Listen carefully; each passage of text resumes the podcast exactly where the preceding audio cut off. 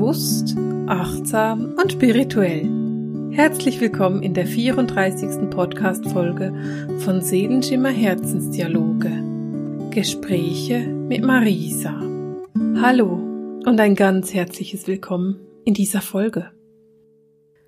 Vielleicht hörst du dir diesen Podcast gleich am Montag an, wenn die Folge rauskommt. Und dann möchte ich dich heute fragen, wie geht's dir heute? Wie bist du in die Woche gestartet? Wie fühlst du dich diese Woche? Wie waren denn deine Gespräche mit dir selber, deine inneren Dialoge heute? Warst du liebevoll mit dir selber? Hast du dich liebevoll mit dir selbst unterhalten? Oder warst du eher streng? Ich frage dich deswegen, weil wir heute im Podcast uns ganz intensiv um das Thema Selbstliebe kümmern wollen. Du fragst dich vielleicht Selbstliebe, oh Gott, nicht schon wieder oder wieso auch? Oder warum überhaupt? Was steckt denn eigentlich hinter dieser blöden Selbstliebe? Aus meiner Sicht können wir niemals genug Selbstliebe haben. Nur wenn du dich selbst wirklich annehmen kannst, wenn du deine Schatten kennst und dich trotzdem oder genau deswegen liebst, dann kannst du dein Licht wirklich in die Welt tragen.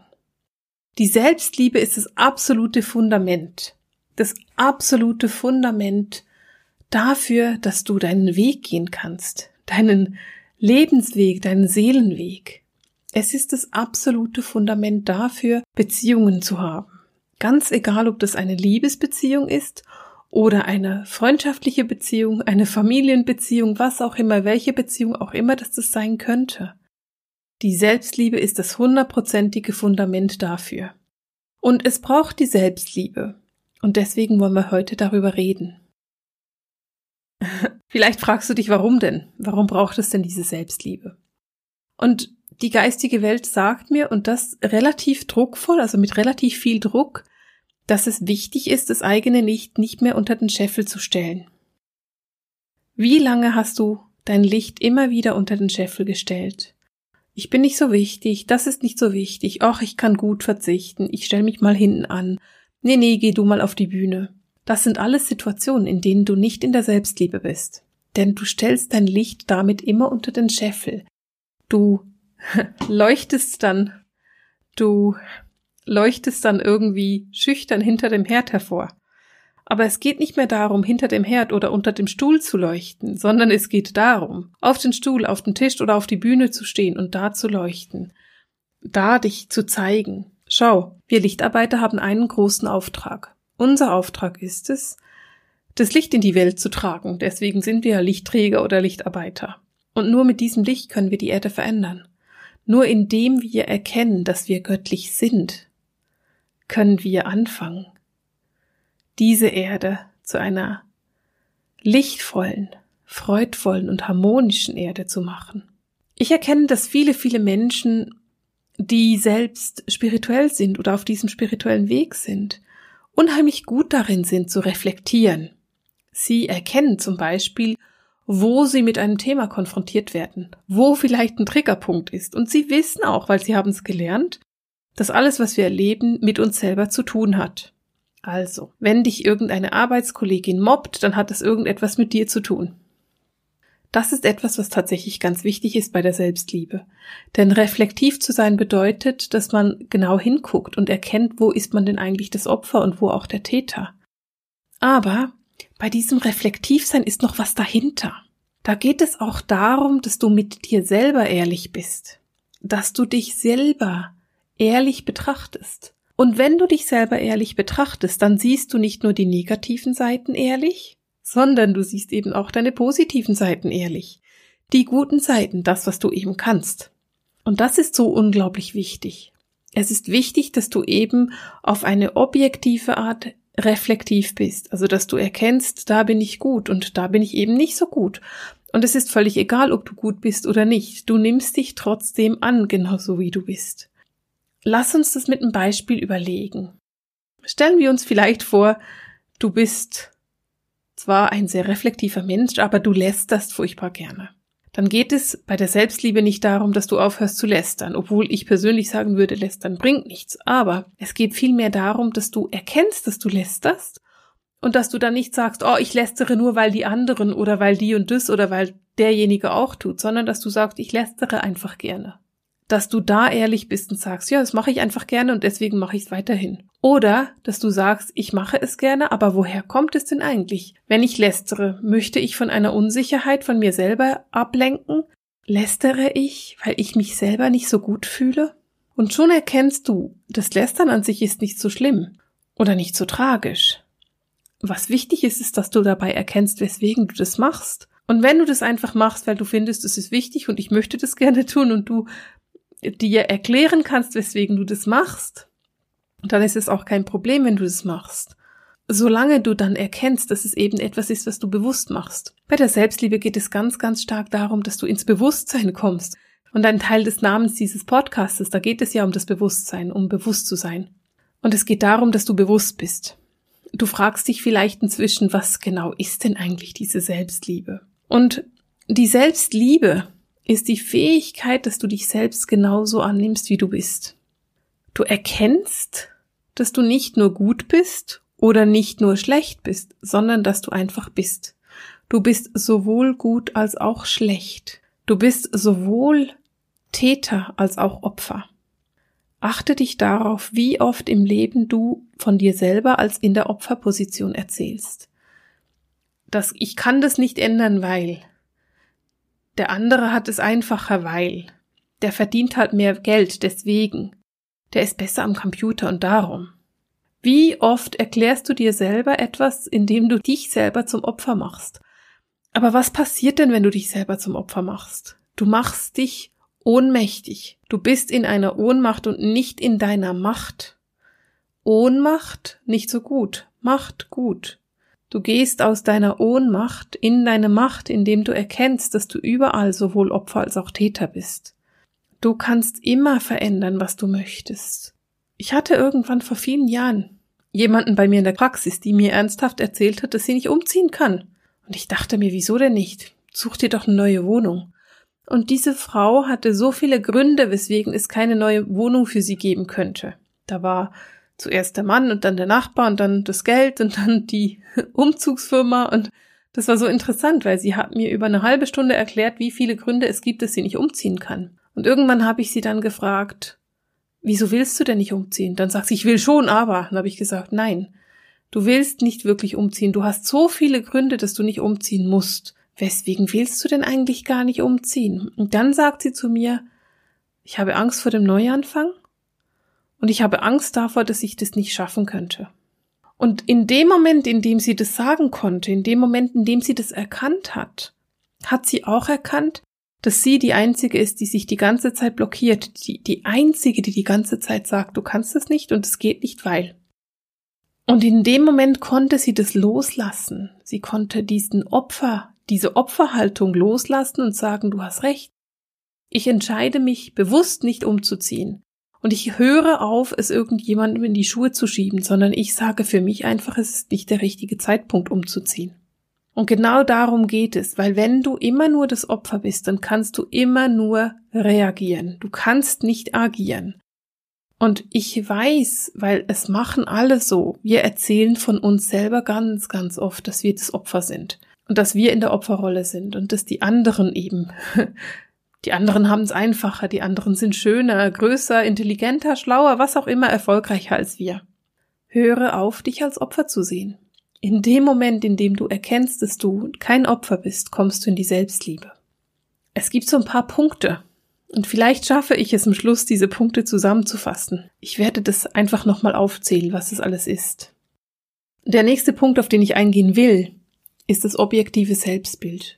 Objektiv. Ich habe es vorhin schon mal angetönt. Anschauen, wer du wirklich bist, wie du wirklich bist und dich genau deswegen annehmen. Dich genau deswegen lieben. Nicht alles, was ich tue, ist gut. Es gibt Tage, da bin ich asozial, weil ich lesen will. Wer mich schon ein bisschen verfolgt, weiß, wie gerne ich lese. und dann will ich nicht sprechen und ich will mit niemandem zu tun haben. Ich will dann einfach lesen. Vielleicht ist es nicht unbedingt gut. Naja, lesen ist jetzt auch nicht so wahnsinnig schlecht. Aber vielleicht bin ich dann nicht unbedingt großartig, wenn ich mir ein Wochenende oder ein paar Tage Zeit nehme zu lesen. Aber ich sehe mich selber trotzdem. Ich sehe dann, wie ich hinter meinem Buch sitze und mich vergrabe und einfach mich in diese Fantasiewelt gebe. Und ich achte und liebe mich genau deswegen, weil ich erkenne, diese Phasen, in denen ich intensiv lese, sind Phasen, in denen ich meine Batterien auflade und in denen ich meinem Geist erlaube, ganz einfach herumzuschweifen. Und wenn ich mir diese Zeit gönne, dann kann ich nachher besser arbeiten. Ich bin die bessere Therapeutin, wenn ich Zeit habe zu lesen. Und schon erkennst du, indem ich mich selber objektiv betrachte und nicht das Gefühl habe, ich müsste doch, ich sollte doch, sondern dann halt auch akzeptiere, dass ich ein Wochenende eine ungeputzte Küche habe oder irgendetwas an Wäsche herumsteht, ich dafür aber gelesen habe und mich erholt habe. So, wenn ich das betrachte, dann betrachte ich mich selbst objektiv und ich habe ein objektives Selbstbild. Ich erkenne, was ich gut mache und was ich nicht gut mache, und ich liebe mich deswegen trotzdem, auch wenn ich sehe, dass nicht alles gut ist, was ich mache. Wir sind nicht hier auf der Erde, um alles richtig und gut zu machen. Wir sind hier, um auszuprobieren. Wir sind hier, um möglichst viele Erfahrungen zu machen. Deswegen sind wir hier. Und die Seele, die ist schon perfekt. Du kannst nicht perfekter werden als das, was du schon mitgebracht hast. Ein für mich unheimlich wichtiger Punkt ist, eine Übung, die ich dir unheimlich gerne mit ans, an die Hand geben möchte, ist folgende. Stell dich vor den Spiegel, nimm dir Zeit, gucke darauf, dass niemand da ist, der dich stören könnte. Stell dich vor den Spiegel und gucke dich selber an. Betrachte dich und schau dir in die Augen. Und dann sagst du laut zu dir selber, ich liebe mich. Oder du guckst dir in die Augen und sagst, ich liebe dich. Du kannst es in beiden Formen machen. Es ist in beiden Formen gleich stark. Ich liebe mich. Wenn du das das erste Mal machst, dann übe das so lange, bis du das sagen kannst. Und ich weiß, es gibt viele Menschen, die das nicht können. Stell dich jeden Tag vor den Spiegel und übe, bis du das sagen kannst. Ich liebe mich. In die Augen gucken und das genau so aussprechen. Wenn du diese Übung ein bisschen erschweren möchtest oder noch so ein bisschen herausfordernd gestalten möchtest, dann machst du das, wenn du nackig bist, bevor du unter die Dusche steigst. Stellst du dich genauso, wie dich Gott erschaffen hat, wie wir so schön sagen, im Adams oder Evas Kostüm vor den Spiegel betrachtest dich und sagst du dir selber, ich liebe mich. Ich liebe dich. Und dann kannst du dir selber sagen, ich sehe deine Ecken und Kanten oder wenn du nackig vor dem Spiegel stehst, vielleicht auch deine Rundungen. ich liebe mich und ich nehme mich genauso an, wie ich bin. Du bist ein göttliches Wesen. Du bist nicht Zufall. Du bist nicht ungeplant dass du hier bist, heute und jetzt. Und auch, dass du gerade heute diese Worte von mir hörst, sind ein ganz, ganz deutliches Zeichen dafür, dass du geplant bist. Deine Seele wusste, wohin dein Weg geht. Sie wusste, wofür du gekommen bist und was sie gerne erleben will, mit dir gemeinsam. Und deine Seele ist ein göttliches Geschöpf. Und genau so bist auch du ein göttliches Geschöpf. Indem du lernst, deine eigene Göttlichkeit zu erkennen und zu erkennen, wer du wirklich bist und was du wirklich bist und zu erkennen, wie perfekt du bist, so wie du bist. Indem du dies tust, kommst du in deine Selbstliebe. In meinem Buch, das ich geschrieben habe, ist eines der letzten Kapitel Ich bin göttlich. Zu erkennen, dass du göttlich bist, hilft dir selber, dich in Liebe anzunehmen, weil Wieso solltest du etwas nicht lieben können, das von Gott erschaffen worden ist? Von dir selber, weil du bist ein Teil Gottes, du bist göttlich. Und weswegen solltest du etwas nicht mögen, was du selbst erschaffen hast? Wieso solltest du an dir selber deine Perfektion nicht erkennen? Denn genauso wie du bist, bist du perfekt. Du bist genauso richtig. Vielleicht reden wir hier noch ein bisschen darüber, was es denn genau braucht, um in die Selbstliebe zu kommen für mich das Wichtigste da ist die Grenzen. Wichtig ist es, dass du ganz genau weißt, was bist du und was sind die anderen. Es geht nicht darum zu werten. Es geht nur darum zu erkennen. Wo bist du? Wo sind die anderen? Was bist du und was sind die anderen? Setze ganz klare Grenzen und erkenne ganz genau, wo du dich innerhalb deiner Grenzen wohlfühlst und wo du deine Grenzen verändern möchtest. Vielleicht musst du sie verstärken. Vielleicht überhaupt nicht. Vielleicht musst du sie schwächen. Vielleicht geht es darum, dass du einfach nur klar wirst mit deinen Grenzen. Es ist nicht notwendig, darüber zu urteilen, wie du deine Grenzen setzt und wo du sie setzt, sondern es ist wichtig, dass du sie kennst und dass du sie setzt. Und eine Grenze kann etwas Dynamisches sein. Das kann sich verändern, das verschiebt sich, das ist an einem Tag hier und am anderen Tag da. Und das ist komplett in Ordnung. Du darfst deine Grenzen genauso setzen, wie du möchtest, weil es sind ja deine Grenzen. Wenn dir irgendjemand immer in deinen heiligen Raum trampelt, dann kannst du nicht wirklich in die Selbstliebe kommen. Und deswegen ist es so wichtig, dass du diese Grenzen setzt und kennst. Beziehungsweise wir drehen das gerade um, dass du diese Grenzen kennst und setzt. Weil zuerst musst du sie kennen, damit du sie setzen kannst. Ein zweiter, ganz großer Punkt, der dir hilft, in deine innere Liebe, in deine Selbstliebe zu kommen, ist es, dass du deine inneren Stimmen kennst und lernst mit diesen Stimmen als Team zu arbeiten und nicht als Gegner.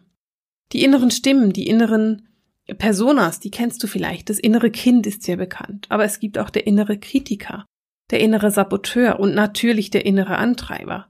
Viele, viele meiner Klienten haben einen riesengroßen inneren Kritiker, der sie anschreit den ganzen Tag und über alles seine Meinung hat. Dieser innere Kritiker, der findet dann, dieser Pulli kannst du nicht anziehen und in dem Rock siehst du sowieso doof aus. Das ist nicht die Aufgabe des inneren Kritikers. Der innere Kritiker hat andere Aufgaben und der ist nicht per se unwichtig. Der innere Kritiker hat wichtige Aufgaben, die er übernimmt. Aber wichtig ist es, dass er nicht dein Gegner ist. Und bei uns in der westlichen Welt sind viele dieser inneren Kritiker übergroß geworden. Die sind riesig und die sagen dir ständig, was du alles falsch machst. Das ist nicht ihre Aufgabe. Ihre Aufgabe ist es, dich zu unterstützen dich in Notsituationen zu warnen, mit dir in ein positives Gespräch zu gehen.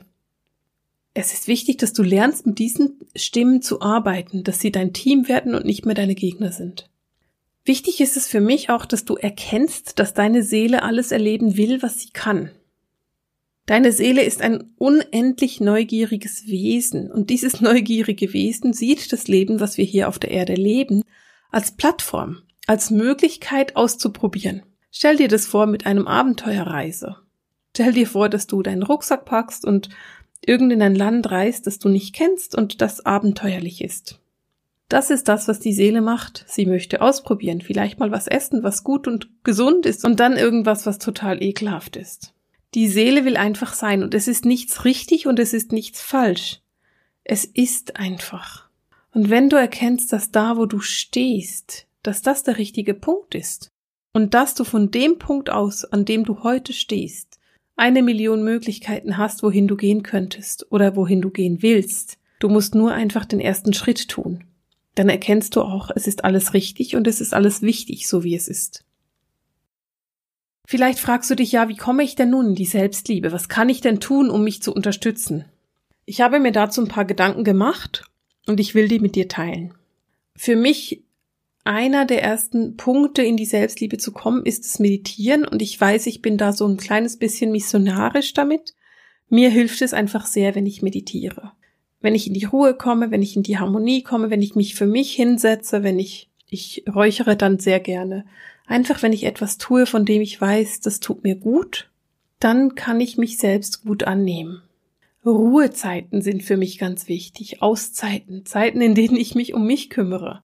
Für mich persönlich heißt es sehr oft Wellness, also irgendwie in die Sauna gehen, in die Massage gehen. Oder auch Wellness ist für mich auch der Austausch mit meinen Liebsten, mit Leuten sprechen, die ich liebe und bei denen ich einfach sein kann, wie ich bin, die mich annehmen, genauso wie ich bin, ohne mich zu werten.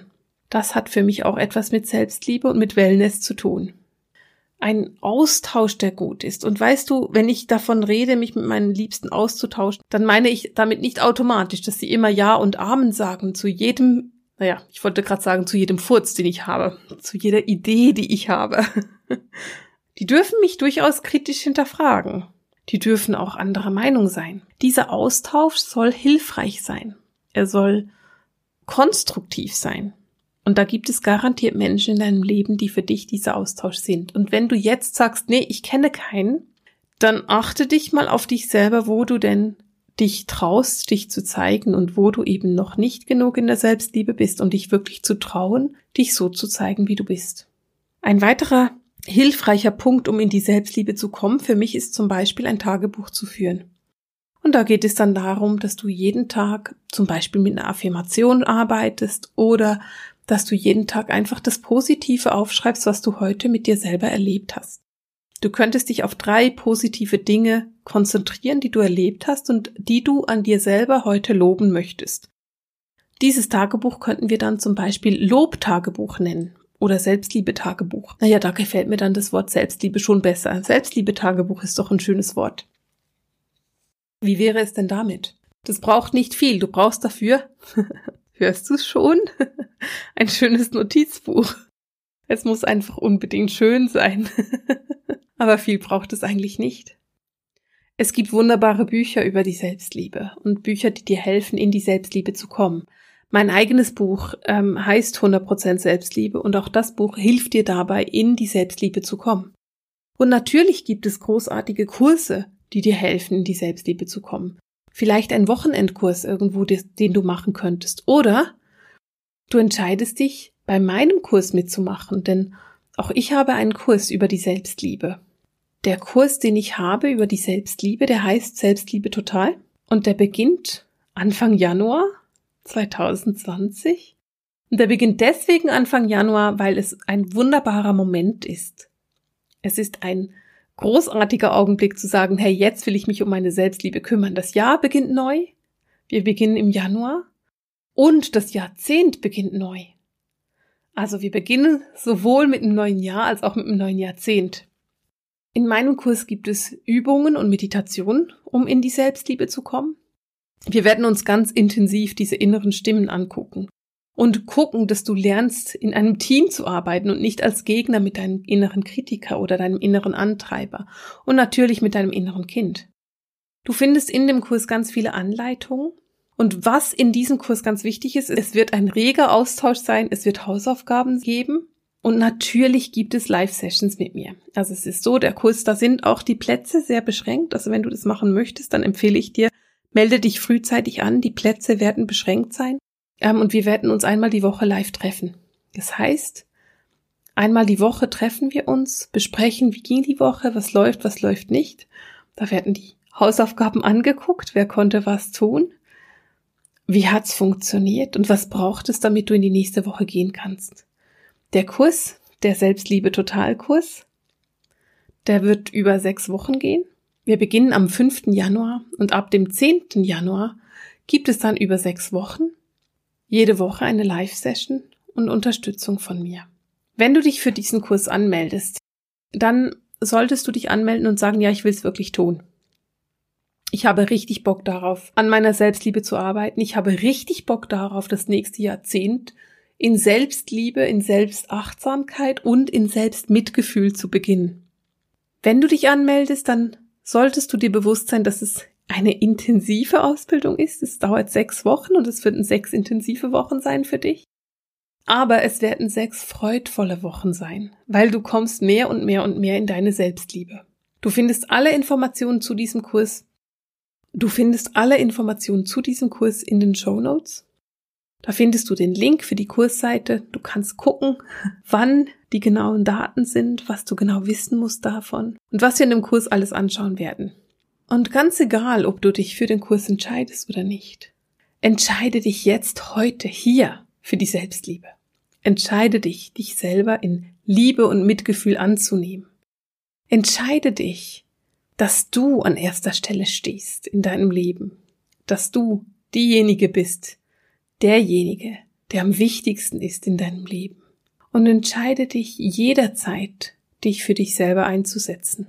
Egal, ob es für die anderen Menschen in deinem Umfeld gerade passend ist oder nicht.